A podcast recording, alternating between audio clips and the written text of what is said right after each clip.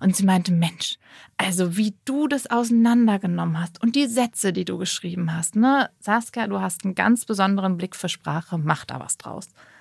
Es war völlig egal plötzlich, was da für eine Note drunter stand. Es war, ja genau, ich muss auch immer ein bisschen Gänsehaut. Ich, ich, ich wackel mich gerade so ein bisschen vor Gänsehaut. Ja. ja. Hey und herzlich willkommen zu einer neuen Folge Die Schule brennt, dem Podcast von SWR 3 und mir, Bob Blume.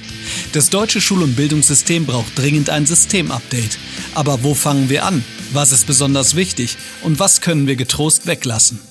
Ich bin Bob Blume, Lehrer, Autor und Bildungsinfluencer. Um zu verstehen, welche Brände gelöscht werden müssen, spreche ich hier mit meinen Gästen über ihre eigene Schulzeit. Heute ist Saskia Nichtzial zu Gast. Saskia ist neben ihrer Arbeit als Kolumnistin und Bildungsaktivistin hauptberuflich Grundschullehrerin. Als Schülerin ist sie nicht selten der Störenfried der Klasse.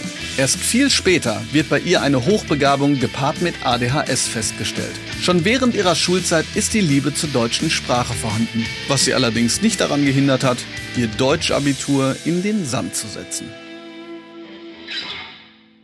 Ich sitze hier mit einer, man könnte in Online-Terminologie sagen, alten Bekannten, Saskia äh, Nichtzial und ich haben nämlich schon auf Instagram sehr lange über die verschiedensten Fragen rund um Schule, Bildung und Noten gesprochen. Man findet sie unter liniert.kariert auf Instagram. Aber für diejenigen, die dich noch nicht kennen, man, man, muss ja schon sagen, also auf Instagram, was so das Lehreruniversum angeht, ist sie eine Größe auch, was die schiere Followerzahl angeht. Wir sind mittlerweile bei weit über 100.000. Wie würdest du dich denn selbst beschreiben? Zunächst mal für diejenigen, die dich nicht kennen. Ja, hi, ich bin Saskia Nichtsjahl. Ich bin seit über elf Jahren Grundschullehrkraft. Das ist auch das, womit ich online so sehr präsent auftrete, mit meinem Lehrkraftsein. Ich habe aber auch selber drei Kinder und bin ganz, ganz motiviert, das Schulsystem ein bisschen zu verändern und nicht nur ein bisschen zu verändern, eigentlich ganz groß zu verändern. Ich glaube, da schwingen wir beide ganz gut auf einer Wellenlänge und darüber berichte ich. Auch darüber, was man so machen kann, jetzt schon, ohne dass vielleicht die politische Unterstützung schon da ist, wo sie sein sollte. Und genau, das ist das, was man bei mir finden kann. Bevor wir in deine eigene Schulzeit reinkommen, das ist ja das, was ich bei den Gästen auch immer so spannend finde, weil oftmals gibt es ja eine Verbindung zwischen dem, was man so erlebt hat und dem, für das man dann auch steht. Eine Frage, die mir immer gestellt wird, jetzt gebe ich sie einfach an dich weiter. Wie ist denn das als Lehrkraft, als Grundschullehrkraft, so öffentlich zu sein? Tatsächlich denke ich da nicht so viel drüber nach. Also mit meinen Klasseneltern spreche ich ganz offen darüber, dass die einfach Bescheid wissen und sage auch, wenn da irgendwie was aufstößt oder wenn sie Fragen haben, dann können wir da immer jederzeit offen drüber sprechen. Aber diese Frage wird mir eben auch sehr, sehr oft gestellt und ich habe einfach irgendwann beschlossen, davor keine Angst zu haben. Denn ich finde, unser Beruf ist ein ganz wundervoller Beruf, aber ein Beruf, der sehr wackelig dasteht gerade und der mit Sorgen behaftet ist mittlerweile ganz, ganz arg. Und ich finde so wichtig, dass es Menschen gibt, die sich dahinstellen und für diesen Beruf sprechen. Und ich denke, ich spreche sehr positiv für diesen Beruf und das ist auch so eine Grundlage, wo ich denke, dass da eigentlich auch wenig Angriffsfläche entsteht. Und wenn, dann hätte ich, glaube ich, mittlerweile das Standing da auch gut gegenzugehen. Aber das ist tatsächlich etwas, da mache ich mir nicht so viele Gedanken drum. Ich finde es wichtig, dass es passiert. Hm, als Außenstehender, was dich angeht, kann ich das sehr bestätigen. Ich glaube, wir haben auf Instagram mal gesagt, wenn wir beide Instrumente wären, die sozusagen musikalische Unterstützung für den Lehrerberuf musizieren würden, dann wärst du vielleicht die Harfe und ich vielleicht die Trompete oder Stimmt, ich erinnere mich. Oder ja. vielleicht sowas wie ich weiß nicht, irgendwas Glaub, Lautes. So, ja, die zarten Töne, das passt schon ganz gut. Ja, zart und sehr poetisch. Da kommen wir gleich vielleicht auch nochmal hin. Du bist ja, nachdem du ähm, in Brandenburg an der Havel geboren wurdest, nach Lübeck relativ früh gezogen, bist dort auch an die Grundschule gegangen. Wenn wir uns da jetzt quasi so zeitmaschinenmäßig hinbeamen würden, was für ein Kind treffen wir in der Grundschulzeit? Ein Kind, das gestresst ist würde oh, ich sagen, okay. treffen wir. Ein Kind, das versucht, sich einzufinden, das versucht, Freundschaften zu knüpfen und dabei stolpert. Aber auch ein Kind, das zum Glück eine Grundschullehrkraft hatte, die das erkannt hat und für die Zeit, das ist ja nun auch schon, sagen wir mal ein paar Jährchen her, dass ich in der Grundschule war. Und äh, ich habe das damals nicht so einordnen können. Ich mochte meine Grundschullehrkraft und daran, glaube ich, zeigt sich schon, dass da durchaus eine, eine Beziehung da war und dass die wahrscheinlich schon ganz gut gearbeitet hat. Aber ich konnte das als Kind damals nicht einordnen. Aber so im Nachhinein, jetzt, darüber habe ich neulich auch mal geschrieben, verstehe ich, dass diese Frau für die Zeit, in der sie Grundschullehrkraft war, vor eben so knapp 30 Jahren, doch echt schon sehr fortschrittlich, möchte ich sagen, gearbeitet hat. Und die hat dieses gestresste, unsichere, sich einfindende kleine Kind ganz gut begleitet. Was heißt in dem Zusammenhang denn fortschrittlich? Was hat diese Lehrkraft gemacht, was vor 30 Jahren hm. Und ich würde jetzt mal sagen, Klammer auf und vielleicht noch nicht immer und überall jetzt auch, Klammer zu, fortschrittlich war. Also so eine ganz prägnante Situation ist, dass diese Lehrkraft gesagt hat, sie möchte gerne eine Leseecke im Zimmer haben. Ich weiß noch, das habe ich sogar als Kind wahrgenommen, was für eine Riesendiskussion um diese Leseecke im Klassenzimmer entstand. Und das ist, würde ich sagen, heute schon eher so, gerade im Grundschulbereich gang und gäbe, dass es so, so Nischen gibt und auch so Rückzugsnischen und so eine Leseecke, wenn es der Platz denn hergibt. Und dafür hat sie in der Elternschaft nachgefragt, ob vielleicht irgendwo so ein altes Sofa oder so zur Verfügung stehen würde. Sie würde das gerne einrichten. Und dann brach wirklich die Hölle los unter den Eltern, was man denn jetzt mit den Kindern da anstellen wolle. Die sollen da lernen und nicht irgendwelche Bücher lesen und sich da irgendwie gemütlich hinsetzen. Also so war einfach äh, die Vorstellung von Lernen damals. Und ich weiß auch, dass die im Kollegium dafür echt Gegenwind bekommen hat, weil eine Fachlehrkraft bei uns dann in der Klasse stand. Ach, seid ihr die Klasse mit dem Lesesofa? Also das war ein riesen Ding damals. Und uns als Kindern war natürlich nicht klar, auf welcher Stufe das ein Ding war. Aber da war die zum Beispiel für damalige Verhältnisse Vorreiterin, dass sie gesagt hat, nein, Kinder brauchen auch mal einen Rückzug und brauchen auch mal so eine Nische, brauchen Bücher. Und das war zum Beispiel ein Ort, in den ich mich dann super gerne geflüchtet habe, wenn mir der Schulalltag ein bisschen zu viel wurde. Und das war damals fortschrittlich tatsächlich. Ich muss mich immer selbst so ein bisschen davon abhalten, nochmal, also direkt sozusagen in die Gegenwart zu kommen, weil da ähm, steckt ja eine unglaubliche Wahrheit drin, also äh, sozusagen eine Wahrheit, dass jeder meint zu wissen, was das richtige Lernen irgendwie ist. Ja, ja, Meistens ja, genau. so mit der Verbindung, das hat uns damals auch nicht geschadet. Ja, genau. Ja, aber, aber wie gesagt, ich versuche, ich versuche mich selbst davon abzuhalten. Ihr seid ja öfters umgezogen. Ja. Ne? Kannst du dich noch dran erinnern, was das mit dir gemacht hat, auch in Bezug auf, auf Klassenkameraden, äh, Lehrerinnen und so weiter? Denn wenn du da schon, ich sag jetzt mal, so einen Fluchtinstinkt hattest zum Lesesofa, ja. wenn man so möchte, dann hat, ist das dadurch ja wahrscheinlich nicht gerade besser geworden, oder? Nein, also was die Schulwechsel anging, war das schon immer eine Herausforderung. Meine Eltern haben schon versucht, das in Zeiten zu legen, wo man ohnehin einen Schulwechsel hätte. Also wir sind nach der vierten Klasse aus der Nähe von Lübeck nach Niedersachsen gezogen. Dort bin ich dann in die Orientierungsstufe gegangen. Und für mich war das aber wirklich schlimm. Also ich habe auch viele Tränen vergossen, weil ich mich sehr schwer getan habe, eben äh, sozial Anschluss zu finden. Und ich hatte dann in der Grundschule eine beste Freundin, an der ich sehr, sehr hing. Und es war völlig klar, dass wir zusammen auf die weiterführende Schule wechseln. Und allein dieser Gedanke, dass ich jetzt alleine irgendwo anders nochmal starten muss, das war für mich eine extreme Herausforderung. Und meine Eltern haben das dann von den Ferien her so getimt, dass ich, bevor ich in die Orientierungsstufe ging, in die fünfte Klasse also, nochmal für zwei Wochen in eine vierte Klasse ging, in unserem neuen Heimatort.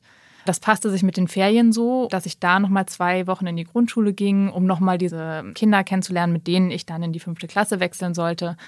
Aber so diese Sache war für mich jedes Mal sehr, sehr herausfordernd. Und ähm, ich weiß dadurch auch bis heute, wie es ist, also wie schwer es ist, sich auf Lerninhalte zu konzentrieren, wenn man damit beschäftigt ist, sozial einen Platz zu finden. Ich muss ganz kurz was, was nachfragen. Also vielleicht wissen es auch alle außer ich, aber ich bin ja 13 Jahre in dieselbe Schule gegangen. Was ist nochmal Orientierungsstufe? Das ist ein Konzept, das es früher in Niedersachsen gab, mittlerweile auch nicht mehr. Das ist nochmal eine losgelöste Schulform tatsächlich, die nur für die fünfte und sechste Klasse da ist. Es war auch nochmal ein eigenes Gebäude.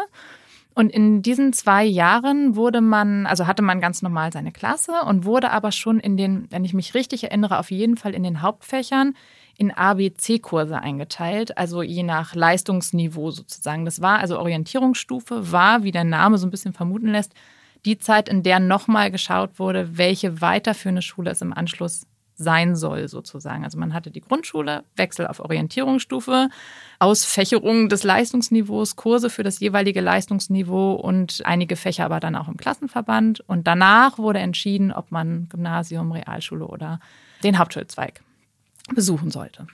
Wenn ich mit unterschiedlichen Leuten spreche und darüber spreche, ob sie dann für eine Realschule vorgeschlagen wurden oder für eine Hauptschule und so, da schwingt immer mit ja so eine Stigmatisierung. Also mhm. auch schon auch schon bei den Älteren, ja, dass das so klar war, so oh Gott, ich komme sozusagen nur in die Hauptschule. Ja. Selbst bei einer Gästin war es so, dass sie sogar rückwirkend ein unangenehmes Gefühl hat, obwohl sie es, ich sage jetzt mal in Anführungsstrichen geschafft hat.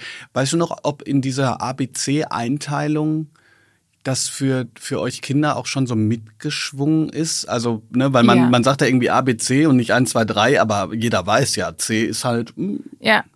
Ich kann das jetzt nur aus meiner Perspektive sagen. Ich war halt in beiden, A, also in den drei A-Kursen. Ich glaube, es war Deutsch, Mathe und Englisch. Und da war ich in den A-Kursen und da war schon völlig klar, hier sitzen die Gymnasialkinder. Ne? Also das war schon, es wurde auch von den Lehrern teilweise so, ja, auch kommuniziert tatsächlich. Und wie es den anderen Kindern dabei ging, muss ich ehrlich sagen, weiß ich gar nicht so. Aber ich kann mir schon vorstellen, dass da schon klar war, worum es geht und dass das mit dem Leistungsniveau zusammenhängt. Und ich weiß aber nicht, ob es zum Beispiel für Kinder, die im B- und C-Kurs waren, auch angenehm war, dass die Lerninhalte ähm, vom, vom Niveau her einfach angepasst waren. Kann auch sein. Ne? Also ich fand es angenehm, tatsächlich äh, gefordert zu werden. Das weiß ich noch, dass, dass ich das gut fand.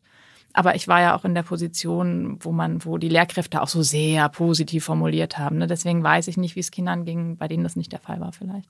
Wurde es denn dann für dich, ich sag jetzt mal, auch besser mit, ja, ich sag jetzt mal, der Wahrnehmung, der Findung oder, oder bliebst du orientierungslos beziehungsweise orientierungssuchend, auch was die sozialen Kontakte und so weiter anging?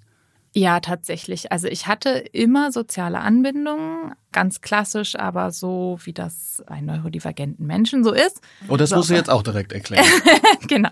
Also ich habe eine ADHS-Diagnose, die aber erst im Erwachsenenalter gestellt wurde, gepaart mit einer diagnostizierten Hochbegabung. Das ist aber alles erst später festgestellt worden, also nicht im Schulverlauf. Erklärt jetzt aber rückblickend sehr, sehr viel aus meiner äh, Schulbiografie. Und ähm, ich hatte immer äh, sehr kleine Freundeskreise, manchmal auch nur eine einzelne Bezugsperson. Dann war aber okay. Also dann habe ich schon wahrgenommen, dass ich in vielen Bereichen irgendwie so eine Außenseiterrolle hatte. Ich habe das schon gespürt und gemerkt oder tatsächlich auch zu hören bekommen. Für mich selber war es dann aber immer okay, wenn ich eine feste Bezugsperson hatte. Ich hatte immer so eine ganz enge Freundin oder einen ganz engen Freund.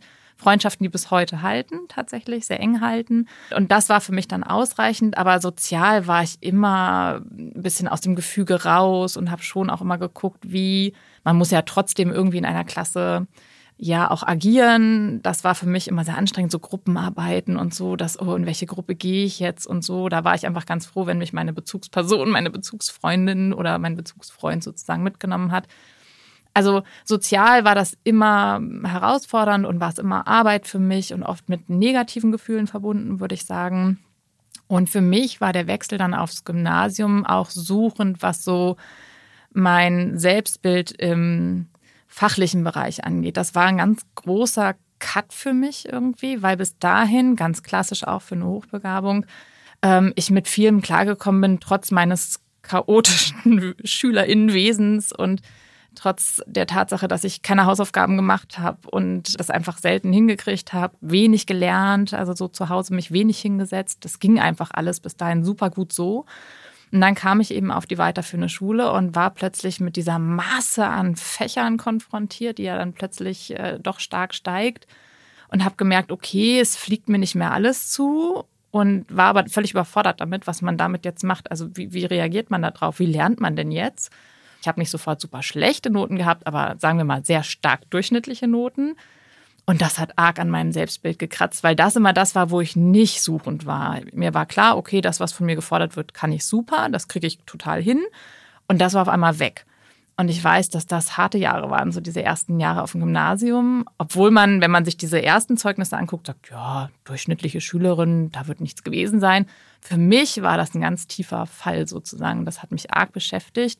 Und ich dachte mir, ja, ich bin eigentlich ganz schlau. Das ist total ins Wanken geraten da. Und das hat mich sehr verunsichert. Du hast ja auf Instagram eine sehr lange und sehr umfassende Reihe gemacht, auch zur Hochbegabung, auch zur ADHS. Das kann man alles nachlesen auf deinem Account. Wie gesagt, ich wiederhole nochmal, liniert.kariert. Nee, weil ich das einfach wichtig finde. Natürlich auch von einer, ich sage jetzt mal in Anführungsstrichen, äh, Betroffenen, aber jetzt eben auch Lernexpertin. Obwohl das ein schwieriges Unterfangen ist. Jetzt eine, etwas, was übrigens Lehrerinnen und Lehrer nie machen dürfen, eine Fragekette. Wie würdest du ADHS beschreiben? wie Hochbegabung. Und nochmal, also wir wissen alle, es gibt da Bücher drüber. Das, ja. das werden wir nicht in ja. dreieinhalb Minuten klären. Aber trotzdem so für diejenigen, die sagen so, ha, habe ich schon mal gehört, habe ich aber eine, eine ganz vage Vorstellung. Also wie würdest du das eine, das zweite beschreiben? Und dann hast du gesagt, rückwirkend erklärt sich jetzt auch einiges. Hat erst die Hausaufgaben kurz angedeutet. Da würde ich dann auch nochmal hingehen und sagen, als, als dritte Frage, was erklärt sich dadurch jetzt rückwirkend? Ja. Für das Beschreiben, wie gesagt, wie du schon gesagt hast, das fachliche Beschreiben, dafür gibt es Bücher und FachexpertInnen. Ich sage immer, zu Menschen, die fragen, wie, wie sich das anfühlt. Es kennt vielleicht jeder diesen Moment, in der Bahn zu sitzen und dann scrollt man durch Insta oder liest irgendwas oder wie auch immer und dann und, und man zoomt sich so raus, ne, aus so seiner Umgebung und fährt vielleicht auch mal, weil man so gefesselt war von dem einen Beitrag oder man hat irgendwas geguckt und es passiert einem, dass man fast nicht ausgestiegen wäre oder doch mal eine Haltestelle weiter fährt und dieses Gefühl, dieses ich bin raus und dieses man wacht plötzlich so auf und denkt so, oh, ich muss doch irgendwo hier aussteigen. So ist das, aber immer. Ich habe das durchgehend quasi alles in meiner Umgebung, nicht nur mein Handy in der Bahn fesselt mich, sondern die Fliege, die da draußen vorbeifliegt, ist eine ein potenzieller ähm, Faktor, um mich rauszuzoomen sozusagen. Das heißt, dieses Gefühl damit muss ich die ganze Zeit umgehen und das muss ich die ganze Zeit unterdrücken und oder muss bewusst mit Strategien dagegen arbeiten, was natürlich extrem anstrengend ist. Ne? Das ist Energie, die permanent abfließt, die ein neurotypischer Mensch nicht aufwenden muss, um sich auf etwas zu konzentrieren. Und gleichzeitig kennt man vielleicht auch dieses Gefühl, dass einem was richtig Spaß macht und man kommt so in den Flow und will so weitermachen, weil es flutscht und läuft. Das habe ich auch aber mit allen möglichen Dingen. Und ich merke das dann nicht, wenn ich da so reinstrudel. Auch da muss ich bewusst gegensteuern. Oder man kennt die Aufregung vorm Geburtstag, dieses kribbelige Gefühl und man weiß gar nicht, wohin mit all seiner Aufregung. Ne? Das kennt man vielleicht aus Kindertagen noch oder auch jetzt, wenn was ganz Aufregendes passiert. Und auch so fühlt es sich an, nur eben den ganzen Tag über immer mal wieder.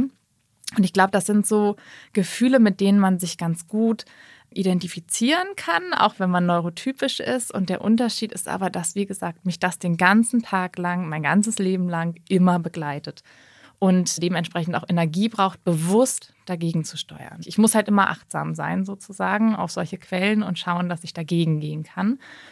Das ist so das, wo man Menschen, die das vielleicht eben nicht haben, so ein bisschen mitnehmen kann, weil diese Gefühle sind nicht ganz unbekannt. Das, was sich rückwirkend erklärt, das sind so ganz viele Kleinigkeiten auch. Also die Hausaufgaben waren eben das eine. Ich habe die dann später schon noch im Bus dann schnell nachgemacht, wie man das so kennt. Aber so meine Sachen dabei haben, mein Frühstück dabei haben. Ich komme aus einer großen Familie. Wir waren äh, fünf, oder sind auch immer noch fünf Kinder. Da war schon irgendwie eine gewisse Selbstständigkeit gefordert, die ich aber einfach gar nicht leisten konnte. Ne? Ich habe dann, mir dann nicht meine Brotdose geschmiert. Dann saß ich hungrig im Klassenzimmer. Ich habe nicht immer was zu trinken dabei gehabt.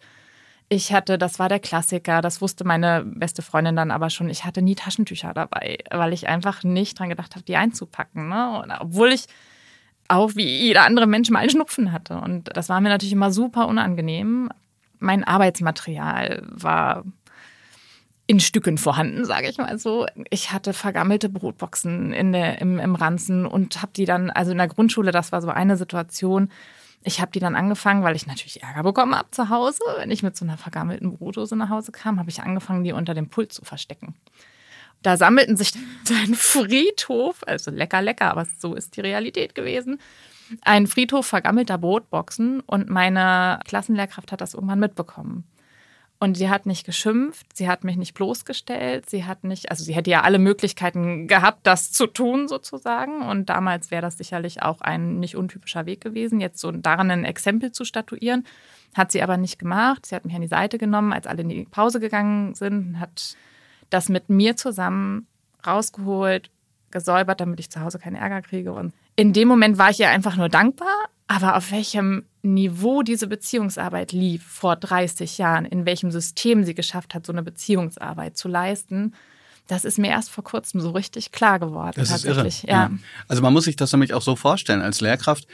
Der Weg über das Schimpfen, nicht übers Bloßstellen. Wer heutzutage als Lehrkraft Kinder bloßstellt, gehört sofortig aus dem Beruf entfernt. Punkt. Shitstorms und Zuschriften bitte an meinen ähm, Account. Aber, äh, aber schimpfen, der Weg ist kürzer. Ja. Erstmal, ja. würde ich sagen, ja, als der, der hin zu einem Einatmen, zu einem Verständnis, zu der Frage, warum jetzt genau. Ja, das ist ja, bei ganz vielen Sachen so, auch bei Unterrichtsstörungen und so. Ne? Der Weg ist kürzer, aber dann länger. Ja. Wenn man sozusagen sofort losschimpfen würde oder bloßstellen oder, oder also Saskia, ja, oder mhm. noch schlimmer, jetzt guckt mal hier alle, was die da wieder gemacht hat. Da hilft man keinem, ja. Ja, es ist halt, vor allen Dingen nimmt es einen, einen als Lehrkraft nie aus der Pflicht, weil das nur dann funktioniert, wenn ich schimpfe, wenn ich nochmal sage, öh, ne? Also in dem Moment, wo diese Lehrkraft äh, mir eine Alternative gegeben hat, dieses, das kann passieren, wir machen das sauber. Es ist nicht schlimm, das sauber zu machen. Das schaffst du, das sauber zu machen. Ne? Oder du musst keine Angst haben, dass hier irgendwas passiert. Hatte ich plötzlich selber eine Strategie an der Hand, dieses, ach, ich kann dieses Problem auch selber irgendwie lösen. Oder ich kann, ich weiß jetzt, dass sie nicht schimpft, ich kann sie um Hilfe bitten, wenn ich sie denn brauche. Das war eine ganz andere Ansage als, dass ich als Lehrkraft, wenn ich diesen Schimpfweg und diesen sehr, sehr, hierarchisch geprägten Weg gehen möchte, da muss ich dann auch immer am Ball bleiben, weil es eben nur funktioniert. Das ist, das ist ja kein nachhaltiges Lernen, das hat keinen Lerneffekt, sondern das ist ja mehr so ein, so ein Angsteffekt. Und das heißt, ich als Lehrkraft muss immer am Ball bleiben und nochmal dran erinnern und noch eine Strafe draufsetzen und nochmal androhen und nochmal schimpfen, damit das System so weiterläuft. Ne? Und das funktioniert dann kurzfristig, aber nimmt mich halt nie aus der Verantwortung, weil ich das immer weitermachen muss, damit sich Schüler entsprechend verhalten. Wenn ich aber durch so eine Beziehungsarbeit das Verhalten in den SchülerInnen aktiviere, ihnen Strategien an die Hand gebe, da eine Selbstständigkeit zu kommen, angstfrei, dann ist das am Anfang, wie du sagst, ne, erstmal der längere Weg. Dafür braucht man einen deutlich längeren Atem. Aber am Ende der dann effektivere Weg, bei dem ich irgendwann mich auch rausziehen kann und ein positives System entsteht. Mhm. Absolut. Bevor ich die nächste Frage stelle, ich habe mir gerade so ein bisschen die Hörerinnen und Hörerperspektive vorgestellt und möchte es nicht zu Missverständnissen kommen lassen. Ich schimpfe auch. Mhm. So, ich schimpfe auch, ich werde auch laut und ich habe auch schon Sanktionen wie vor die Tür stellen, mache ich sehr selten und sehr ungerne und auch Strafarbeiten und Nachsitzen. Da, da müssen wir Lehrerinnen und Lehrer dann immer lernen nach Paragraph 90. Also da geht es dann richtig ums Schulgesetz. Es ist nicht so, dass ich ähm, nicht nachvollziehe, dass man das auch mal tut. Also nicht, dass sich jetzt Menschen echauffieren und sagen, ja, aber es ist halt eine schwierige Klasse, schwierige mhm. Situation, der tanzt mir sonst auf der Nase rum. Nein, nein, das, ähm, das verstehe ich total, dass man das machen kann. Ich glaube nur, dieses Verständnis, das ist halt ganz wichtig. Bei mir zum Beispiel ist es so, dass ich einen transparenten Weg finde. Ne? Also ich sage ja. dann zum Beispiel, Gregor, so, irgendein Name, Gregor, bitte hör auf. Und dann sage ich manchmal sowas wie, Gregor, du bewegst dich gerade an eine Grenze, die du möglicherweise nicht übertreten würdest. Ach nee, und vor Gregor hör auf kommt noch der böse Blick. Naja. Und, und dann, ne, also das ja. steigert sich, aber ja. sozusagen, sie müssen zu jeder Zeit wissen, dass es sich steigert. Ja. Ähm, ich habe das früher, habe ich das falsch gemacht. Da habe ich dann so, bin ich dann so vulkanmäßig so ein ja. bisschen explodiert und die dachten so, oh, was ist denn los? Ja. Aber Hochbegabung heißt in dem Fall aber einfach eine extrem schnelle Auffassungsgabe zu ja, tatsächlich dass ich chaotisch bin und dieser ganze Sektor, den hatte ich relativ früh auf dem Schirm und ich habe manchmal sogar in die ADHS-Richtung gedacht, schon als Schülerin tatsächlich ab und an mal. Aber so Hochbegabung wäre das Letzte, was ich mir zugeschrieben hätte. Eben durch diesen, also auch durch diesen krassen Bruch Richtung Gymnasium, weil ich dachte, naja, gut, bei den Noten, also wo soll denn da eine Hoch? Also ich habe mir sowieso keine Gedanken in die Richtung gemacht, aber hätte jemand das Thema aufgebracht, ähm, hätte ich definitiv 20 Gründe an der Hand gehabt, warum das für mich auf gar keinen Fall zutreffen kann. Die durchschnittlichen Noten, dann haben mich Sachen wie Raketenwissenschaft hat mich jetzt nicht so interessiert und mein Bild von hochbegabten Menschen war halt, na ja, das sind so super HochleistungsschülerInnen, überall super Noten, ganz spezifische Spezialinteressen äh, in Richtung, wie gesagt, so Raketenwissenschaft oder die müssen ja super gut in den MINT-Fächern sein. Das war für mich so völlig klar und da habe ich mich überhaupt nicht gesehen. Ich habe aber rückblickend, weiß ich noch, dass meine Auffassungsgabe auf jeden Fall schneller gewesen sein muss, weil es für mich gleichzeitig unglaublich anstrengend war, so einem Unterrichtsgespräch zu folgen. Einerseits durch die ADHS, auf der anderen Seite aber auch dieses, ich, in meinem Kopf hatte ich das Thema abgehakt. Es gab eine Frage, es gab einen Verlauf und ich wollte ins Arbeiten. Ich habe es begriffen, ich wusste, worum es geht. Es war durchgekaut in meinem Kopf, ich war äh, ganz schnell fertig. Und dann dieses Abwarten und nochmal eine Impulsfrage. Und dann mhm. sagte nochmal jemand was und auszuhalten in der Schülerinnenperspektive. Nicht mhm. als Lehrkraft, das ist was anderes für mich. Aber damals als Schülerin auszuhalten, auf die Verstehensprozesse der anderen zu warten, das hat mich wahnsinnig gemacht. Das, ich, das war richtig hart und ich habe dann auch angefangen, das, sagen wir mal, zu zeigen. Mhm. Und ich habe aber einfach immer gedacht, also das sage ich wirklich ganz das ist ein starker Satz, aber der war wirklich so. Ich habe ganz lange gedacht, ich bin ein böser Mensch. Weil ich dachte, mir war auf einer, einer, kognitiven Ebene klar, dass die das auch begreifen müssen, die anderen Kinder oder die anderen Jugendlichen und dass die ihre Zeit dafür brauchen. Aber ich konnte das nicht aushalten. Und wie ne? hast du das dann, und wie hast du das dann, das ist jetzt die, die Anschlussfrage, die sich alle stellen. Also hast du dann so. ja, genau.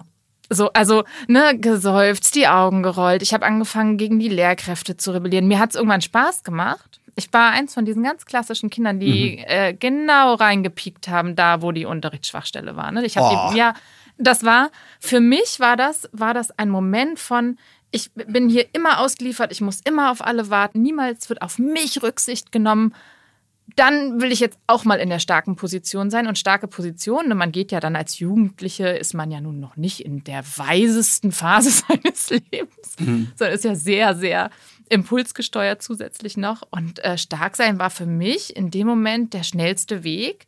Ich piek's in die Stelle, wo ich merke, aha. Was war das für eine Stelle? Ich habe zum Beispiel gemerkt, wenn eine Lehrkraft so an ihre Erklärgrenzen kommt. Ne? Mhm. Ne? Also man hat so ein Thema und man erklärt es zum Beispiel als Lehrkraft immer auf eine ähnliche Weise oder hat ein ähnliches Bild. Und dann habe ich mich absichtlich richtig blöd gestellt und habe so getan, als würde ich das nicht verstehen und fand das irgendwie, also ich konnte das natürlich als Jugendliche nicht greifen, aber es hat mir ein gutes, wahrscheinlich Machtgefühl gegeben, ein starkes Gefühl, dass ich die Lehrkraft in Erklärungsnot bringen konnte, weil ich dann meinte, dann das Bild so angegriffen habe, dass die so geformt hat in so Fächern wie Religion ging das super gut. Ne? Und mhm.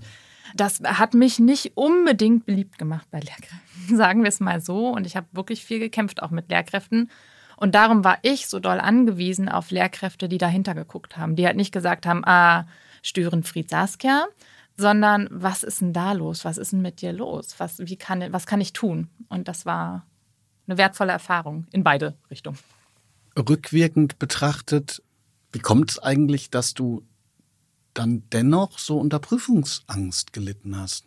In der Prüfung war ich ja in der anderen Position. Mir war schon völlig klar, dass in der Prüfung kann ich nicht anfangen, Lehrkräfte zu pieksen. Ne? Also das wäre ein ungünstiger Moment gewesen. Mir war schon klar, dass es um Noten ging. Das war das, was ich so nachvollziehen konnte. Und mir war schon klar, dass das der Moment ist, in dem sie am allerlängsten Hebel sitzen, ne? weil diese Abhängigkeit von der Beurteilung des Gegenübers, die war riesig angsterfüllt für mich. Und dann ja auch dieser Bruch mit, ich bin doch nicht so klug, wie ich vielleicht dachte, dass ich bin, oder mir fällt das doch alles nicht so leicht. Und das waren ja Situationen, in denen ich mich sehr bloßgestellt gefühlt habe. Ne? Und ich mag es auch nicht, also nicht vorbereitet zu sein. Ich versuche, gerade im kognitiven Bereich war mir dann ganz wichtig, auf jede Eventualität vorbereitet zu sein. Ich habe in alle Ecken und Winkel gedacht. Auch eine positive Fähigkeit durchaus, um komplett vorbereitet zu sein und nicht zu wissen, was da kommt. Ne? Gerade für Kinder, die so ohnehin schwimmen in der Schule, die unsicher sind, die vielleicht eben mit so neurodivergenten Phänomenen zu kämpfen haben, die sind einfach grundlegend sehr, sehr, sehr unsicher und brauchen einfach sehr viel Rahmen. Und so eine Prüfungssituation, in der ich nicht weiß, was stellt der mir jetzt für eine Frage, was stellt die mir jetzt für eine Frage, weiß ich nicht. Das hat diese Unwissenheit, das hat mich wahnsinnig gemacht. Und mir war auch klar, dass ich es nicht schaffen werde, mich immer komplett vorzubereiten. Und dieses, das wird nicht funktionieren, von vornherein diese, diese Lücke zu haben, das, das war ganz, ganz schlimm. Also es hat einfach äh, überstarke Ängste produziert. Das ist total irre, dass bei so vielem, was du sagst, man äh, sozusagen direkt so die Möglichkeit hätte, das zu verallgemeinern, beziehungsweise sozusagen, schau, also es geht vielen Kindern mhm. so und man muss das halt auf dem Bildschirm haben. Bevor wir da aber weitermachen, kommen wir zu Kategorien, die dieser Podcast auch hat.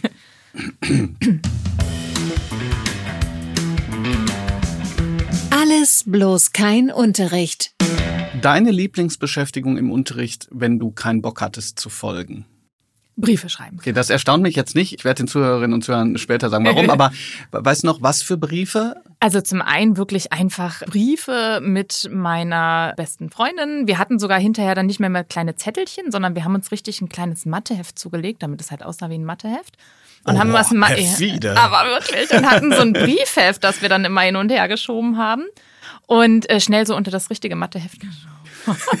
also einfach wirklich, wie geht's dir heute? Und ach, guck mal, der, der niedliche Junge da hinten. Also wirklich so ganz banale, klassische Sachen aus dem Jugend. Na, ich bitte dich, das ist doch nicht banal. Also. Gleichzeitig haben wir aber auch, uns auch Gedichte ausgedacht. Also wir haben einfach so Zweizeiler geschrieben, der nächste musste die weiterführen. Also ich als Lehrkraft hätte Hochachtung vor dieser kreativen Leistung gehabt, wenn das heute Kinder so machen. War damals wäre es nicht so gern gesehen worden, aber das haben wir gemacht tatsächlich. Und ich habe auch einige aufgehoben und neulich haben wir sie mal angeguckt. Oh, wa oh, weißt du da noch so ein kleines Bonbon? Och, ich weiß nicht mehr. Äh, wir hatten so ein Nonsensgedicht, ein komplettes Nonsensgedicht geschrieben, wo wir einfach äh, versucht haben, die Challenge war, Balladeninhalte, wir hatten gerade das Thema Balladen im äh, Deutschunterricht und Balladeninhalte und Gedichtsinhalte mit einfließen zu lassen, aber in kompletten Alltagsnonsens. Und das Gedicht endete mit und hört im Herzen auf zu sein und heiratet ein lila Schwein. okay. Ja, so. Das ja, also, also. Welchen Mehrwert? Ja, Rilke zeitgemäß. Ja, aber wirklich. Kiss, Mary, Kill. Geografie. Kill. Deutsch. Mary. Ja, und wen, welches küsst du dann? Bleibt übrig? Mathe. Okay. Deine Schulzeit in einem Song. Oh, ich würde jetzt so. Dank, danke Gehirn. Ich würde jetzt so gerne was richtig Tolles sagen. So ein Songtitel, wo alle sagen, boah, oder boah, hab ich noch nie gehört, muss ich mal gucken. Mir ist spontan jetzt wirklich das schlimmste Lied eingefallen. Aber also einerseits, weil es wirklich mal eine Situation gab mit einem Schlümpfe-Lied. Da habe ich ein Lehrkräfte gegen Schüler in Abschlussfußballspiel, als wir Abitur gemacht haben, hatte ich das mit einer kleinen Gruppe organisiert.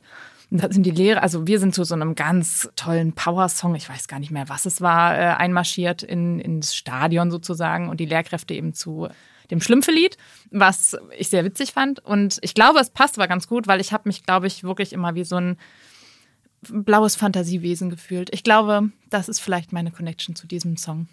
Blaues Fantasiewesen ist ein super Stichwort, denn du hast ja unglaublich Fantasie. Du, bei dir auf dem Account spielen ja Wörter und Worte.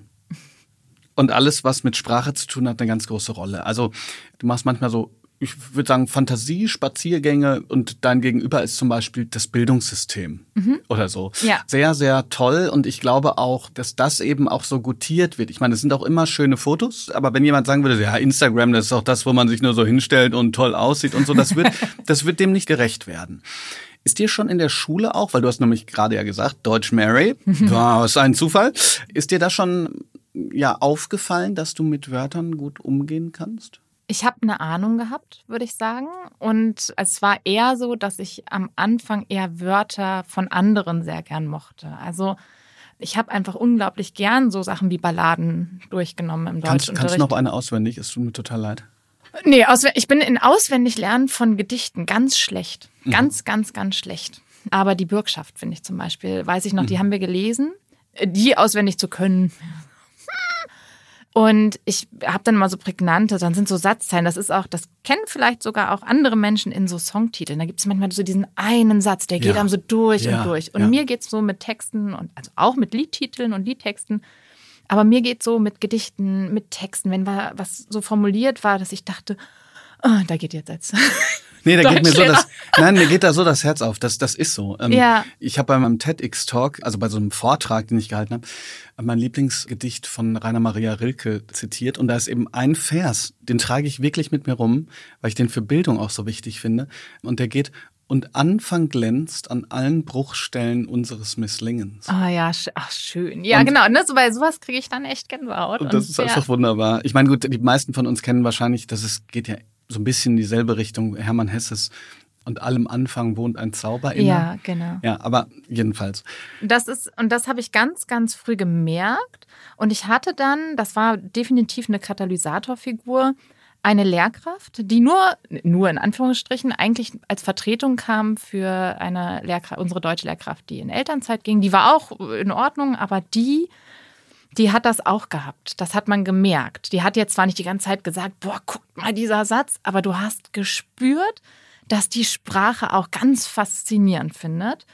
Und die hat das einfach rübergebracht und ich dachte, ah, da, da denkt jemand wie ich. Das hat mich einfach, ich habe mich verbunden gefühlt. Und ich habe ja mein Deutschabitur ein bisschen in den Sand gesetzt.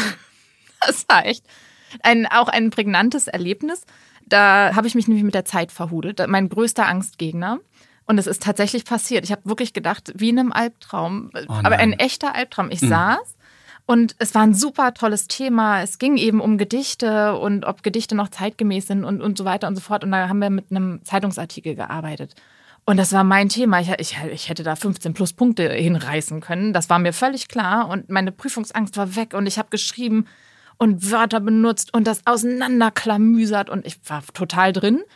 Und dann sagte auf einmal, äh, es gab drei Aufgaben und ich war gerade mit Aufgabe 1 fertig und hatte so mit Aufgabe 2 angefangen. Und dann sagte die Lehrkraft, so, noch 15 Minuten. Und ich dachte, wa- was? Nee. Das ist, Oh und ich habe wirklich, ich habe kurz echt gedacht, dass, ach nee, ist ja ein Albtraum. Ich träume ja, klar.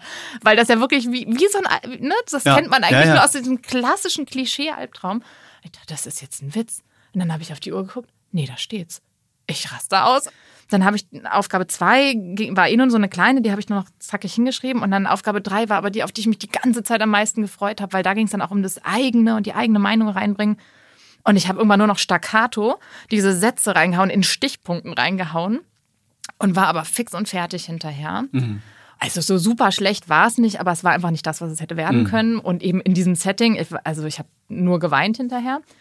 Und dann kam, aber nach einer ganzen, also nach einigen Wochen, als dann diese Korrekturen durch waren, bin ich der Zweitkorrekteurin auf dem Flur begegnet. Das war eben genau diese Lehrkraft, von der ich eben schon erzählt habe, die so mit Sprache so schön umgegangen ist. Und die kam zu mir und ich wusste da schon meine Note und so und war so, äh, äh. Und sie meinte, Mensch, also wie du das auseinandergenommen hast und die Sätze, die du geschrieben hast, ne, Saskia, du hast einen ganz besonderen Blick für Sprache, mach da was draus. Es war völlig egal plötzlich, was da für eine Note drunter stand. Es war, ja genau, ich muss auch immer ein bisschen Gänsehaut. Ich, ich, ich wackel mich gerade so ein bisschen vor Gänsehaut. Ja, Und das hat so viel ausgeglichen, dieser eine Satz. Ne, deswegen sage ich auch immer zu Lehrkräften, es müssen nicht die riesigen Gesten sein in der Beziehungsarbeit. Es sind einzelne Sätze, im Guten wie im Schwierigen, die in Kindern und Jugendlichen lebenslang ein Fundament bilden können. Und das war der Moment, in dem das wirklich mal jemand ausgesprochen hat mit der Sprache. Und ich dachte, ja, das habe ich irgendwie schon immer gespürt, aber jetzt habe ich da irgendwie, das, das hat ganz viel hochgefeuert, sozusagen im Besten. Boah Gott, wir könnten noch drei Stunden sprechen. Jetzt muss ich die Kurve äh, aber ein bisschen nehmen. Und zwar vielleicht tatsächlich in etwas kürzer, damit wir sozusagen jetzt den Blick auch nochmal aus, aus der jetzigen Perspektive auf Schule nochmal schärfen können. Was hat dich denn dann bewogen, nach dem Abitur äh, Grundschullehrerin zu werden? Erstmal gar nichts. Das ging mir ähnlich. Echt? Ja. Also, also war nicht so strikt, ah ja klar, jetzt in drei Monaten fange ich an. Ja, genau so. Also überhaupt nicht. Witzigerweise hat man mir immer gesagt, ich soll Politikerin werden oder Lehrkraft. Einfach, dass ich könnte so toll diskutieren. Beliebtheitsgrad ist ja, ungefähr ähnlich. Ja, so ungefähr. Und ja, das, ja. Dann habe ich gedacht, nee, also ich, ja, alles. Aber nicht das schnöde Beamtenkostüm. Also beim besten Willen nicht, ne? Und Pippi Langstrumpf, aber nicht Brüsselise, ne? Und auf gar keinen Fall. Und dann habe ich alles Mögliche durch. Dann wollte ich zwischenzeitlich, habe ich angefangen, mich auf die Sportprüfung in Köln vorzubereiten mit einem guten Freund. Da dachte ich, mache ich das. Weil ich weiß nicht, was ich alles für Wege überlegt habe, die ich machen könnte. Um dann nichts zu studieren erstmal. Und dann saß ich da so rum und dachte, oh, was machst du denn jetzt irgendwie mit der Zeit, bevor du denn wirklich weißt, was du ganz tolles, Sturm- und Drangiges äh, mal machst mit deinem Leben. Und dann bin ich bei uns an die Dorfschule gegangen, weil ich hing halt zu Hause rum. Das fand ich irgendwie auch langweilig und dachte, naja, komm, machst du. Du weißt, ich wusste schon, dass ich das mit Kindern gut kann und dass mir das liegt und auch durchaus Spaß macht, aber ich wollte halt nicht Lehrkraft sein. Es war mir zu schnöde. Und dann bin ich in die Grundschule bei uns im Dorf gegangen für vier Monate, freiwillig. Und man hat mir dort sehr schnell sehr viel Vertrauen entgegengebracht und hat mich sehr schnell vieles alleine machen lassen, was immer wichtig ist für mich, dass dann ich selbstständig vorstellen kann. Ich durfte eine AG machen zum Beispiel und so. Und da dachte Was ich. für eine war das? Eine Theater AG. Oh. Ja. Ich habe, äh, wir sind da umbenannt worden oder die Schule ist recht frisch umbenannt worden in die Paul-Maar-Grundschule und dann haben wir das Amts einstudiert sozusagen. Und dann dachte ich, naja, okay, kannst du eigentlich doch ganz gut. Na, dann studierst du erstmal das. Das war dann Sommersemester, habe ich mich überall beworben, wo es zum Sommersemester ging. Ich glaube, das waren sechs Unis oder so, es war nicht viel. Und Passau hat er dann zuerst geantwortet und dann bin ich nach Passau gegangen und dachte, jetzt studierst du erstmal das. Du kannst ja denn immer noch alles andere werden. Im Studium und spätestens dann aber im Ref habe ich gemerkt, dass ich da eine sehr eigene Rolle einnehmen kann und dass ich sehr wohl mein Sturm- und Drangherz und meine Pippi Langstumpf damit reinbringen kann. Und in dieser Rolle, zusammen mit der kreativen Ader des Schreibens und dieses Auslebens auf Instagram und Bücherschreiben und so weiter, hat sich ein Berufsfundament für mich oder so eine Berufsblase für mich gebildet, die perfekt zu mir passt. Und ich habe diesen Beruf wirklich über Jahre lieben gelernt. Es war keine Liebe auf den ersten Blick, eher so auf den zweiten, dritten. Und ja, aber so war mein Weg in diesen Beruf. Kannst du dich denn noch dran erinnern? Äh, Das finde ich total schön, dass du das sagst, weil ich bin immer noch so ein bisschen, also ich persönlich, ne, so ein bisschen bei dem Brecht-Titel hänge ich so, wer bin ich und wenn ja, wie viele. Aber das wäre eine andere Geschichte und hier soll es ja nicht um meine eigene Therapie gehen in der Öffentlichkeit. Kannst du dich erinnern, ob diese Metareflexion, was ist denn eigentlich gutes Lernen? Wie sollte das Bildungssystem aussehen und so weiter? Ob die dann schon so langsam mitgeschwungen ist? Also du wirst ja kaum gesagt haben, okay, ich werde Grundschullehrerin, werde Bücher schreiben und einen riesigen Instagram-Account haben, oder? Also Doch, das war mein Zehnjahresplan. Okay. Nein. Nein, aber tatsächlich, und das ist etwas, was ich auch bei vielen anderen Kindern, zum Beispiel mit ADHS oft beobachte, die kriegst du mit so kleinen Funken, kriegst du die. Das gilt für ganz viele Kinder. Das ist, es ist ja immer so, dass, dass solche Dinge für viele Menschen gelten. Und in so Bereichen oder Kategorien wie zum Beispiel ADHS dann einfach nochmal ganz besonders stark. Und das gab, ich weiß, in so Vorlesungen gab es manchmal so Seitensätze oder so kleine Momente. Ich dachte, das ist ein Projekt, das will ich mal machen. Sowas zum Beispiel. Ich kann mich gar nicht mehr so ganz genau erinnern, wann das dann wirklich angefangen hat, dass ich dachte, oh, da, da steckt mehr drin und hier kann vielleicht ein neuer Weg entstehen. Mein Mann sagt aber immer, der hat mich kennengelernt in den Endzügen des Studiums. Der sagt, ich habe da schon abends mit einem Weißwein gesessen und ihm Geschichten erzählt, wie das eigentlich alles sein müsste im Schulsystem. wann war das? Oh Gott, 2009, 2010. Ja, genau. Also wirklich so, da war ich so im sechsten Semester, sechstes, siebtes, also so im Abschlusssemester vom Staatsexamen. Da haben wir über Lerntheorien gesprochen. Ich musste in Bayern, muss man so ein erziehungswissenschaftliches Staatsexamen absolvieren und da ging es um so, so Lerntheorien. Und ich konnte das noch nicht so richtig mit der Praxis verzahnen. Das ist ja ganz oft das Ding bis heute. Aber da steckten manchmal so Sachen drin, wie ich dachte, okay, das braucht man, um sich Sachen zu merken. Aha. Und Lernen braucht Motivation und Freude. Okay, wo genau ist die in der Mhm. Schule? Ich hatte ja nur die Referenz meiner eigenen Erfahrungen, noch nicht die Referenz von anderen Lehrkräften, die das durchaus auch zu dem Zeitpunkt schon so gemacht hatten. Das waren immer so, so kleine Feuerchen, ne, die so, so angezündet wurden. wo ich dachte, aha, aha, aha. Und mit den Jahren, mit, dem, mit der direkten Arbeit mit den Kindern, sind die dann immer größer geworden. Ich dachte, aha, da geht das hin. Und vor allen Dingen in der Zusammenarbeit, ich, in Bayern ist es so, dass man im zweiten Referendariatsjahr eine eigene Klasse übernehmen muss. Also man wird, Ja, in Baden-Württemberg auch. Ja, Mhm. genau, man kriegt die Klassenleitung. Und ich hatte eine Klasse, die ja sehr charakter, also charakterstarke Kinder hatte. Und dann steht man da in seinem zweiten Berufsjahr und denkt sich, gut, ihr seid meine Prüfungsklasse, okay.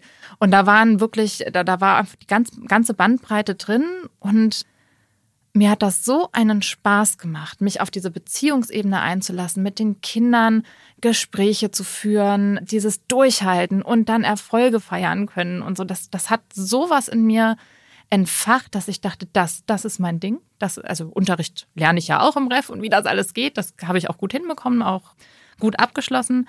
Aber da dachte ich, da in dieser Beziehungssache, da steckt was drin. Und ein Kind, das zu mir kam in diese Klasse äh, aus ganz, ganz vertrackten Familienverhältnissen und mit einem ganz großen Wechsel, als er zu mir kam, und der wirklich, mit dem ich sehr, sehr viel arbeiten musste, der, der ist Jahre später, habe ich dann entdeckt, ist der Schülersprecher von, äh, von, das war eine Grundschule mit Real- und Hauptschule mit dran. Der ist von dieser, ist dort geblieben und dann hat diesen Zweig weitergemacht und ist dann dort Schulsprecher geworden. Und so dieses, solche Momente dachte ich, ja, genau dieser Weg ist es und das möchte ich anderen Leuten zeigen, wie das geht und, und was das bewirken kann und so. Ne? Und das war. Was ich, was ich wirklich einen wichtigen Punkt finde, in diesem ganzen Bildungsdiskurs, in der Diskussion auch online, ähm, werden manchmal so Dinge gesagt, die, die hören sich so ein bisschen schal an. Zum Beispiel, auch ich bin Vertreter der Auffassung, dass Lehrer Lernende bleiben müssen. Ja. Und du hast gerade was gesagt, was ich echt äh, wichtig finde, nämlich wenn man so diese Bildungstheorien lernt, dann kann man die nicht nur nicht richtig in die Praxis verknüpfen, sondern dann werden sie manchmal auch dadurch hohl und nutzlos. Man Ganz denkt so, genau. ja, okay, was soll was dies hier rein, was soll mich das jetzt interessieren, so nach dem Motto. Und dann gibt es zwei Wege. Erstens, dieser Weg, dieser Erkenntnis, dass man so denkt, so, ach jetzt, wow. Ja, ja also ich, ja. ähm, ich höre gerade selber auch nochmal Podcasts dazu und so, weil ich so denke, so, wow, stimmt, ja, das stimmt, das haben wir ja mal gemacht. Und dann gibt es aber auch Lehrkräfte, die dann so ganz komisch sich versperren dem, dass sie sagen, ja, das ist die Theorie, die Praxis läuft halt anders. Ja. ja. Und ich finde es so wichtig, dass man so offen bleibt. Aber, also ist jetzt eine ganz komplizierte Frage. Also du sagst selber, und das wissen auch alle, die mit deinem Account folgen und den Gesprächen und so weiter, dass du findest, dass sich das Bildungssystem verändern will. Das ist jetzt keine Überraschung. Was ist das größte Problem? Wo würdest du ansetzen? Oh Gott, ja, ich, ja. also. Wie viel Zeit haben wir? Nein. Mein Weg ist ja im ganz Kleinen anzusetzen, weil mir schon klar ist, auch in meiner direkten Arbeit mit Lehrkräften, dass einfach nicht von Lehrkraftseite und auch von Elternseite nicht der riesen Ressourcenraum da ist, um zu sagen, so wir beide, wir, wir Gruppen, wir reißen jetzt das Ruder mit Riesenaktionen rum. Politik und so, da engagiere ich mich und da werde ich auch laut. Aber ich glaube, dass es in uns Lehrkräften auch anfangen muss, denn ich habe auch Reformschulen anschauen dürfen, Modellschulen anschauen dürfen. Und auch von dort war immer die Rückmeldung, das Konzept ist wichtig. Und es fängt ganz viel auf, wenn bestimmte Dinge einfach eingeplant sind, wenn die ins Konzept gehören. Ich, so klassische Sachen sind so Projektunterricht, wenn so Sachen wie ein Klassenrat fixer Bestandteil in jeder Klasse ist und jede Lehrkraft setzt den um, weil sie weiß, dass der da dran ist, freitags in der vierten Stunde beispielsweise. Und dieses Wissen, es ist verpflichtend und alle Kinder kommen in den Genuss dieser Methode und, und dieses Raums, um selber ähm, aktiv zu werden, dann ist das ganz, ganz toll und ganz klasse. Wenn das aber nicht durch die Lehrkraft richtig gelebt wird, dann hat das immer alles seine Grenzen. Und deswegen glaube ich, dass das Wichtigste ist, an uns selbst und mit uns selbst zu arbeiten. Und das ist auch mein Anspruch, Lehrkräfte mitzunehmen auf möglichst liebevolle und respektvolle Art und Weise. Denn ich merke auch, dass wenn man sich hinsetzt, so, Freunde, das ist hier blöd, das ist hier blöd, das ist noch viel blöder und so macht man es auf gar keinen Fall. Aber ich zeige euch jetzt mal wie. Dann sind die, die ohnehin schon in meine Richtung schwingen, vielleicht, ja genau, endlich sagt mal jemand und sind dabei. Aber die, die nicht ohne Grund an dem festhalten, was sie machen. Dahinter steckt ja nicht äh, eine böse Absicht oder ich finde es total toll so, sondern es ist nicht das Beste, mir ist das irgendwo schon klar, aber es ist das, was ich in der Hand habe. Es, da drin bin ich sicher und sich daraus zu bewegen, wenn man ohnehin auch sehr unter Druck steht, mit viel belastet ist, viele, viele äh, Fäden in der Hand halten muss, dass das nicht so einfach geht. Das verstehe ich komplett. Und auf der Ebene, denke ich, sollte man Lehrkräfte abholen und mitnehmen und eben dazu anregen, kleine Schritte zu gehen. Und auch kleine Schritte sind in Ordnung. Also das ist so ein bisschen, was ich machen würde, wäre, glaube ich, Lehrkräften Zeit geben, sich mit sich selbst zu befassen, sich im Team miteinander zu befassen glaube, dass das das Fundament allen ist, was danach kommt. Du hast ja jetzt nicht ohne Grund die Eltern auch angesprochen, gerade schon. Die haben ja eine ganz, ganz große Verantwortung im Grunde genommen. Ich habe mal äh, in meinem Buch geschrieben, dass das manchmal so widersprüchlich ist, dass die Eltern auf der einen Seite das Gute für ihr Kind wollen und die Lehrkräfte auch und trotzdem ja. kommt es ja, zu ja. so einer Gegenbewegung. Für Eltern, deren Kind an einer Schule ist, die eben noch nicht so weit ist, die nicht dieses Konzept hat, Hast du da eine, eine Idee oder eine Anregung, wie, wie Sie äh, den Umgang mit diesem starren, knarzigen, manchmal etwas ähm, widerspenstigen System für Ihre Kinder etwas erträglicher machen? Zwei Dinge, so wie vielleicht Lehrkräfte, die nicht mitgehen wollen, eine Grenze von Veränderung sind, sind sie ganz tolle Leuchttürme in sehr engen Räumen. Also Deswegen ermutige ich Eltern immer Energie hineinzustecken in die Beziehung zur Lehrkraft. Auch wenn man vielleicht nicht immer bei einem denkt, boah, super, hätte ich genau so gemacht. Das wird nicht passieren. Ne? Selbst äh, Mütter und Väter sind sich nicht immer einig, wie sie so Dinge machen und machen die anders. Aber so ein bisschen über den Schatten zu springen und eine Beziehung aufzubauen. Und bis auf ganz wenige Ausnahmen, die es ja immer gibt, bin ich felsenfest der Überzeugung, dass wenn wir aufeinander zugehen, auch von Elternseite ein bisschen Vertrauensvorschuss geben, eine Haltung aufbauen mit, hm, ich glaube, egal was da am Ende bei rauskommt, die Intentionen, die diese Lehrkraft hat, sind erstmal gut. Wenn wir uns bedanken für Dinge, die ganz toll gelaufen sind, beispielsweise, wenn wir freundlich in Gespräche gehen, dann können wir, auch wenn das System drumherum nicht so toll ist, ein tolles Netz knüpfen, das das eigene Kind trägt. Eine gute Verbindung zwischen Lehrkraft und Eltern trägt das Kind auch in schwierigen und äh, sehr unsicheren Gerüsten, würde ich sagen. Aber so ein, so ein Netz, was da drunter als Sicherheit so ein bisschen schwebt.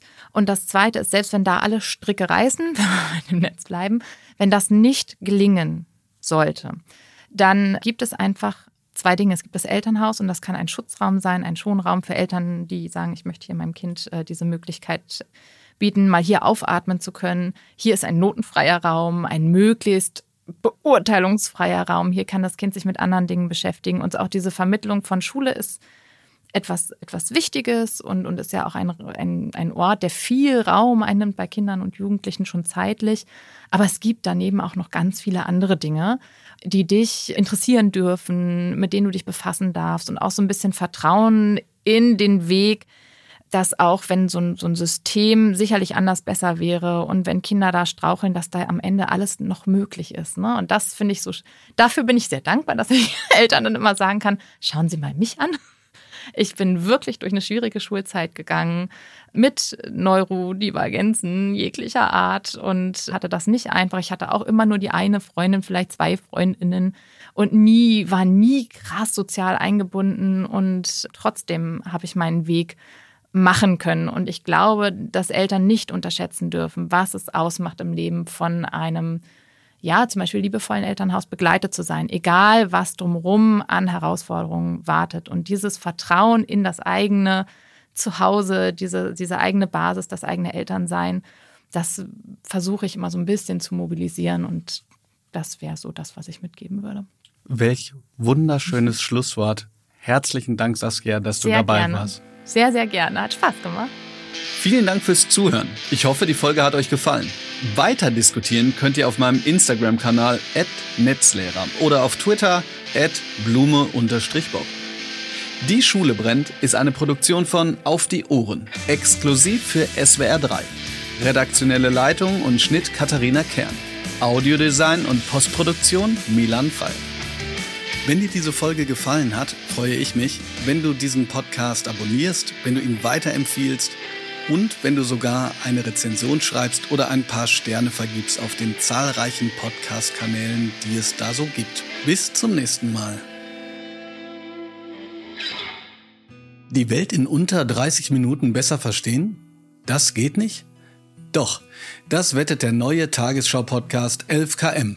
In dem Format mit Hostin Viktoria Michalzack ging es bereits um MeToo und den Fall Reichelt, künstliche Intelligenzen, die NATO-Ostflanke oder einer von der katholischen Kirche anerkannten Sekte. Journalistinnen und Journalisten der gesamten ARD stellen in 11 km täglich montags bis freitags ihre spannenden Recherchen vor und erzählen die Geschichte hinter der Meldung. Und das Beste, wie bereits gesagt, das Ganze ist in unter 30 Minuten erzählt und macht euch jeden Tag ein bisschen schlauer. 11 km, der Tagesschau-Podcast, gibt es in der ARD-Audiothek und überall, wo es Podcasts gibt. Mehr Informationen dazu findet ihr auch über den Link in den Show Notes.